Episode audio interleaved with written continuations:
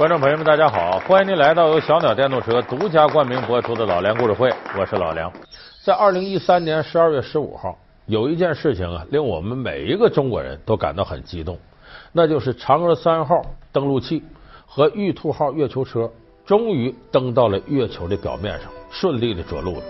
为什么我们每个中国人都感到很激动呢？一方面是由于中国科技的进步，令每一个中国人感到无比自豪。另外一个方面特别重要，它是和我们中华民族密切相关的一个传说，就是嫦娥奔月。因为这月球和嫦娥呀，跟我们的生活关联实在是太密切了。咱们有的时候晚上一看这月亮，很多人说月亮上有什么呀？说有那个桂树，说有个吴刚在伐桂树，说有一个寂寞的嫦娥在广寒宫里待着，还有个月兔啊，没事在那捣药的。而且神话传说里这种事儿多了去了。你比方说那猪八戒。为什么西天取经那么老远的道？你他一个又馋又懒的主，能够坚持下来？没招他犯错误了？犯什么错误？跑到月亮上调戏嫦娥去了，犯天条了，给贬下来了。所以，有关嫦娥奔月和嫦娥的传说和月亮紧密的结合在一块儿，它是我们民族流传已久的神话当中不可或缺的一部分。那咱们今天呢，就根据这嫦娥三号登月，咱们说说。有关嫦娥奔月的一些神话，深受国人喜爱的嫦娥另有真名，后羿的神秘妻子为何身世成谜？传说中玉帝的梦中情人又有哪些风流韵事？从虚幻到现实，嫦娥三姐妹究竟怎样实现了国人的神话梦？老梁故事会为您讲述嫦娥奔月。嫦娥为什么飞到月亮上去？咱很多朋友都知道，说她有个老公叫后羿，这个后羿整的什么不死药，最后他吃了就上去了。其实很早的时候，既不叫后羿，也不叫嫦娥，后羿原来叫羿，没有这后字，就叫羿。嫦娥不叫嫦娥，叫横娥。横字怎么写呢？女字一横一个日字再一横，横娥。这个羿字我们看上面是羽毛的羽，下面是这个。这就是什么？一个人双手拉开弓射箭的意思，就是这一家很早就是神箭手，哎，陪着帝王打猎呀，给人做护卫。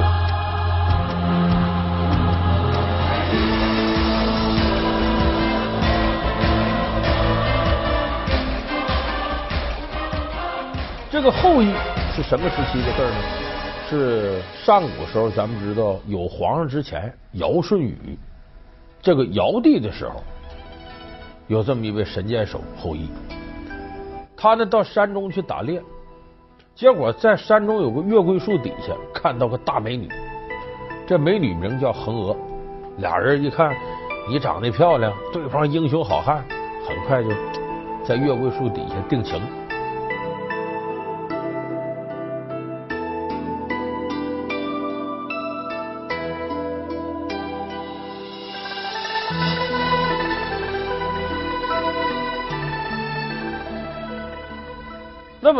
这两个人结合到一块之后，碰上一件大事儿，就说相传上古时期呢，西王母有十个儿子，就是十个太阳。这哥十个呢，本来都说好了，每天白天呢有一个哥们去值班去，那九个在这个西王母家里头一个山谷里边待着。后来这哥十个说：“咱这每天只能有一个在白天出来，多没意思！再说咱哥十个凑在一块儿聊聊天、唠唠嗑，多好玩。”结果有这么一天，这哥十个都出来了，这下坏了。你想，天空上有十个太阳，那热度得多高？老百姓就跟在火焰山底下似的，这个遭罪了。这大地都烤焦了，禾苗都枯了，人也活不下去了。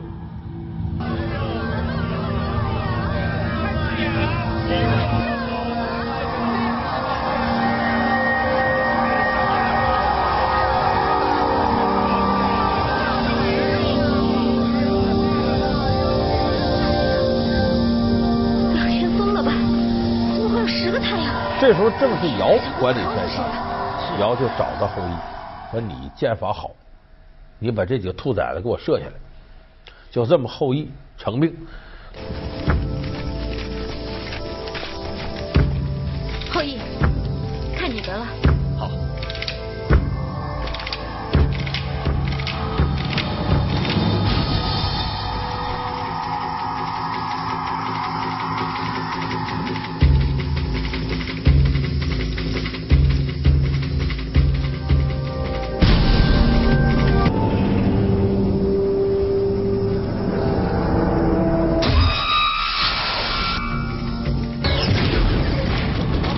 个后羿他九个太阳，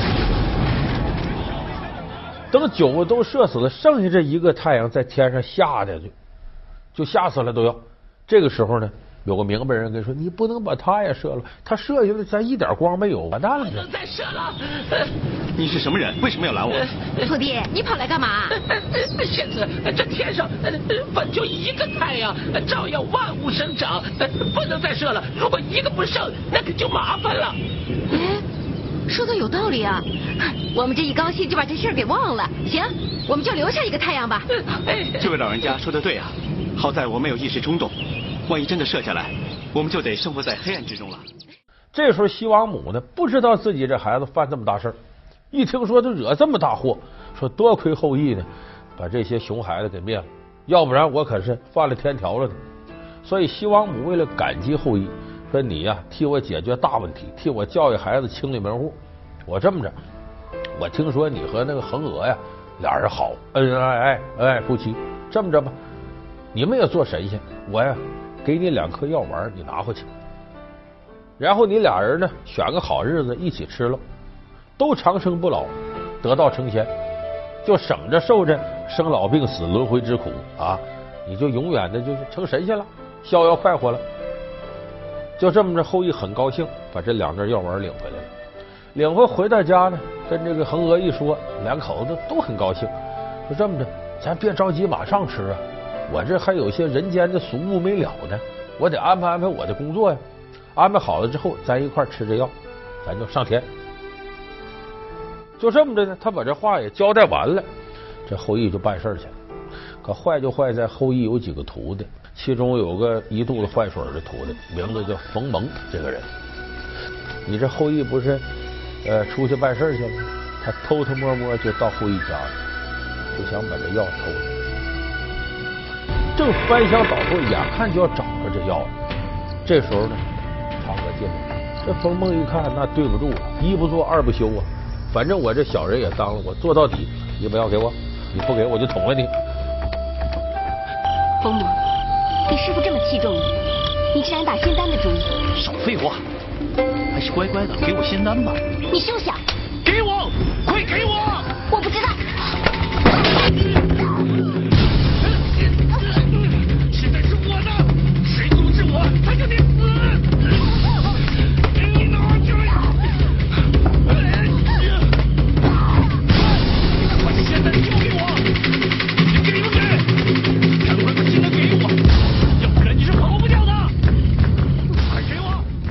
这时候嫦娥一着急，得把两人呀一抿进自己嘴里了。这药下了肚以后，马上就觉得浑身轻飘飘，乘顺窗户就飘出去了，升天了。这个事他是被逼无奈，所以这个恒娥呢也没敢飘太远，哪儿离地球近呢？月亮离最近呢。我上月亮住去吧，我等着我夫君。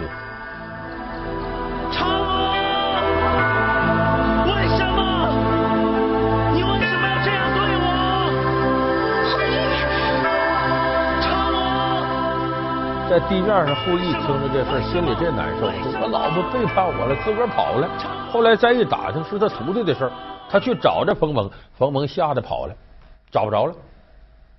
那么这个嫦娥呢，飘到月亮里边呢，就琢磨说：这药我是吃了，我这个丈夫也来不了了，我想办法吧。正好月亮里有吴刚，有玉兔，就告诉吴刚你伐那桂树，告诉这月兔你个捣药，咱合伙研究一个新配方，看能不能研究出长生不老药来。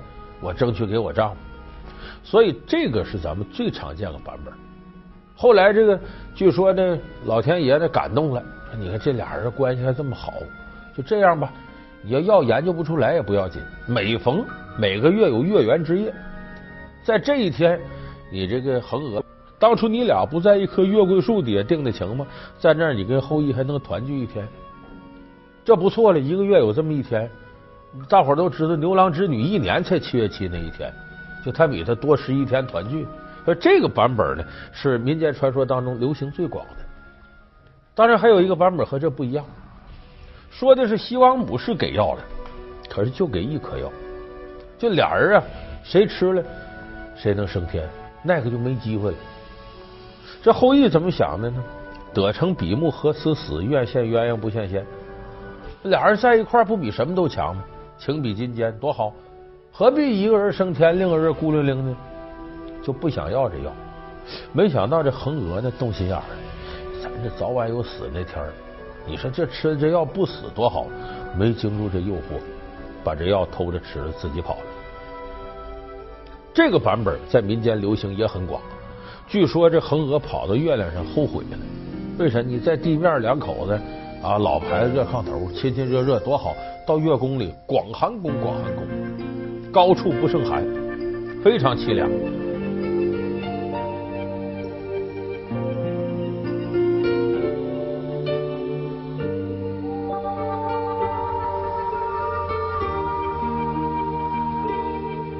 所以后来李商隐有首诗写这个，叫这个“云母屏风烛影深，长河渐落晓星沉。嫦娥应悔偷灵药，碧海青天夜夜心。”就嫦娥在上面，她都后悔了。你说我偷着药吃上来干嘛来？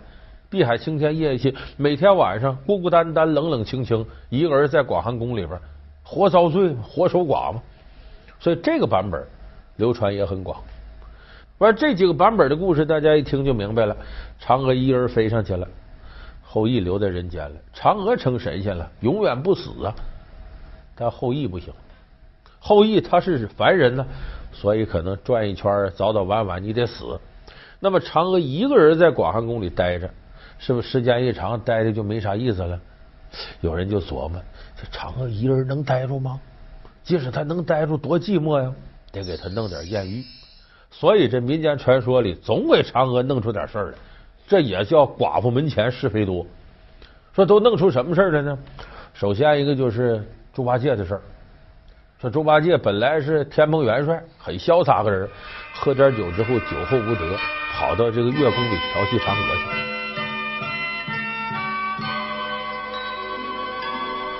结果呢，被玉帝给贬下界了。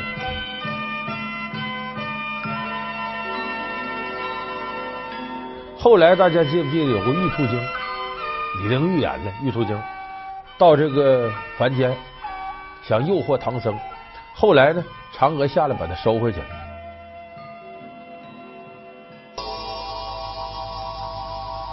请助童恕罪，孽障！你竟敢私自逃出广寒宫，还异想天开，玉佩唐僧，你知罪！孽障，还不快显露原形！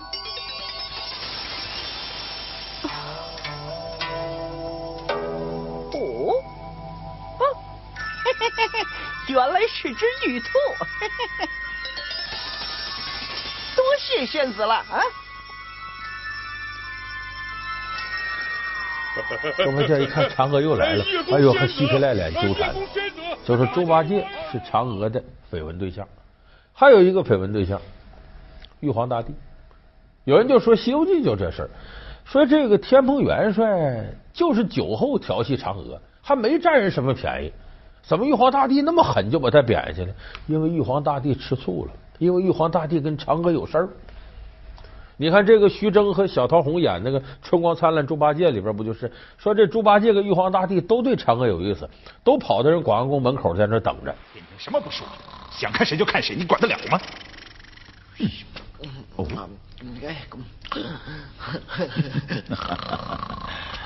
哎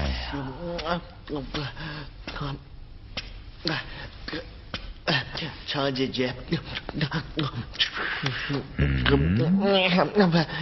和嫦娥姐姐别闹了，别闹了，嫦娥姐姐，你行不哎，怎么是你呀？老不正经啊！小声点。要干什么？跟你一样啊。啊，跟我一样？嗯。你知道我要干嘛？爱美之心，人皆有之啊！人皆有之，人皆有之，人皆有之，人皆有之。所以这民间传说里总给嫦娥弄出点事儿来，说这嫦娥跟太白金星还有一腿，那是弄得乱七八糟。吴刚对嫦娥一往情深，那这说明啥问题？其实就是啊，呃，大家觉得嫦娥太孤单冷清，总想给她配配对儿。就咱们现在有不少热心的人，没那两下总给人介绍对象。其实好多传说都这么来的，不忍心他一个人孤孤单单，所以这个传说是真是假，咱们根本不用探究，就是大家听个乐。那么咱回来说说他怎么这个横娥后来变嫦娥了呢？羿变成后羿了呢？这个羿呀，他就射师的意思嘛，就是这射箭的大师，呃，陪着这个帝王啊打猎去保护他。这个在古代有个官名叫司役，不是司仪啊，司役，羿就后羿的羿，司这个公司的司，就是我管这事儿。后来这个司役呢，有一个后人呢，他这犯法了，他想谋反，就让皇帝给撵走了，还把他封号给撤了。所以他的后人就不能再叫司役了，就叫后羿了。所以后羿是这么来的。至于这个横额为何改嫦娥，这个也很有意思。他是为了避讳。什么叫避讳呢？咱们得看这个隋唐第一条好汉，大家知道李元霸。李元霸不叫李元霸，本名叫李玄霸，玄门之霸，在道观里出生的，所以叫李玄霸。这怎么叫李元霸来呢？到大清的时候再讲这段历史。大清进关以后，顺治之后是康熙，康熙叫什么？爱新觉罗玄烨，名字里有个玄字你叫李玄霸，这叫犯忌讳了，你得避讳，所以改玄为元，叫李元霸。说这个横额跟谁犯忌讳了呢？哎，后来有汉帝叫刘恒，这个刘恒这名字和这个横额对上了，这不行，就得改，就改名叫嫦娥了。说至于为什么叫嫦娥呢？说这嫦娥跟后羿啊是后走到一块儿，她前面还有一次婚姻，什么婚姻呢？她嫁给了三皇五帝里边的一位，五帝里有一位叫帝喾，可不是开车那帝喾啊啊，皇帝的帝，这个库字写的很复杂，也有叫帝俊的，他是帝喾的第二个老婆，帝喾有俩老婆，大老婆叫羲和，二老婆叫长羲，说这长羲就是。这后来这嫦娥，你看咱前面说横娥改成嫦娥，估计就从这个长息的长字来的。也有人说这不对，应该是长息生的女儿是嫦娥，说白了就是月亮之神的意思。你看两千零三年有个电视剧就叫《奔月》，在这个《奔月》电视剧里边呢，呃，刘威演的是汉武帝，就说的是呃跟嫦娥有关的事儿，说这个嫦娥呢就是那十个太阳的妹妹。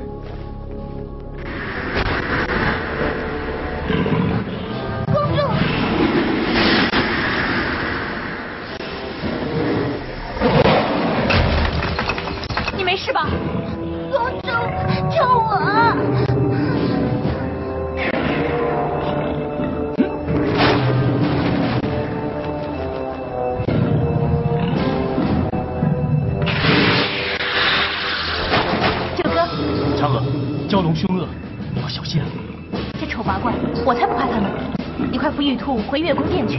嫦娥，这里有其他兄弟在，他斗不过我的，救人要紧。没事吧？嫦娥，小心啊！嗯。大哥，我们要不要出手啊？我们仔细的看一看，我们看一看嫦娥妹妹这两年练到什么样的境界。就是他们其实是同父异母的，这等于是这个兄妹关系。这他哥哥是个太阳，他是小妹妹。老梁故事会为您讲述嫦娥奔月。老梁故事会是由小鸟电动车独家冠名播出。那么我们这次的这个嫦娥三号和玉兔车这个登月，在世界范围都引起很大的轰动。很多人都说这个真登月就没意思了，为啥呢？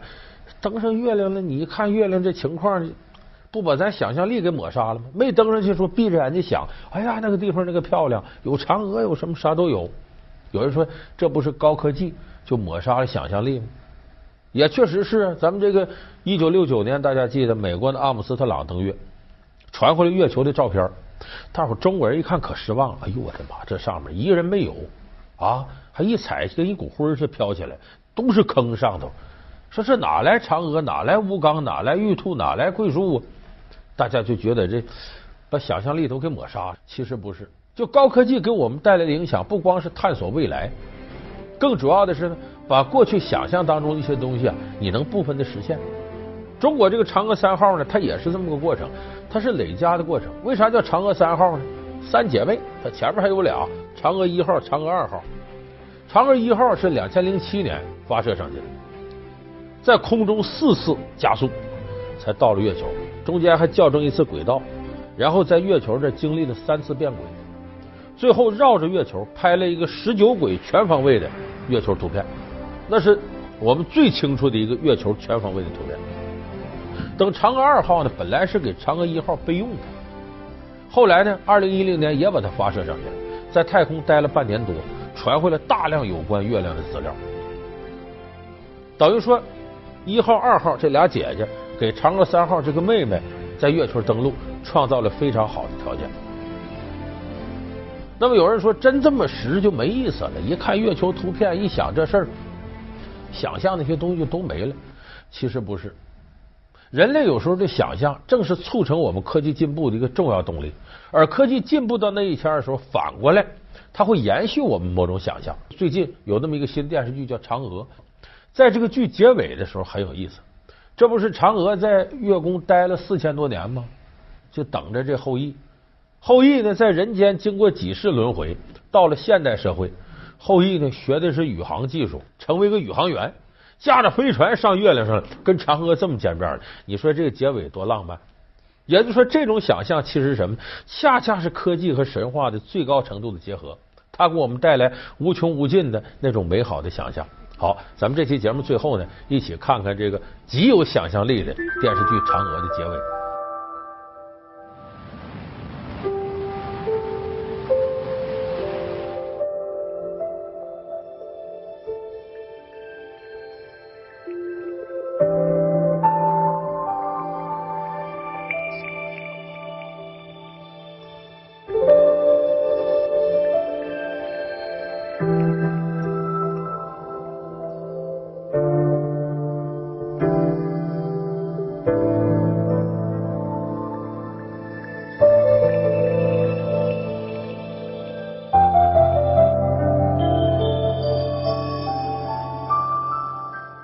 孙悟空从龙宫取得如意金箍棒，龙王为何不敢阻拦？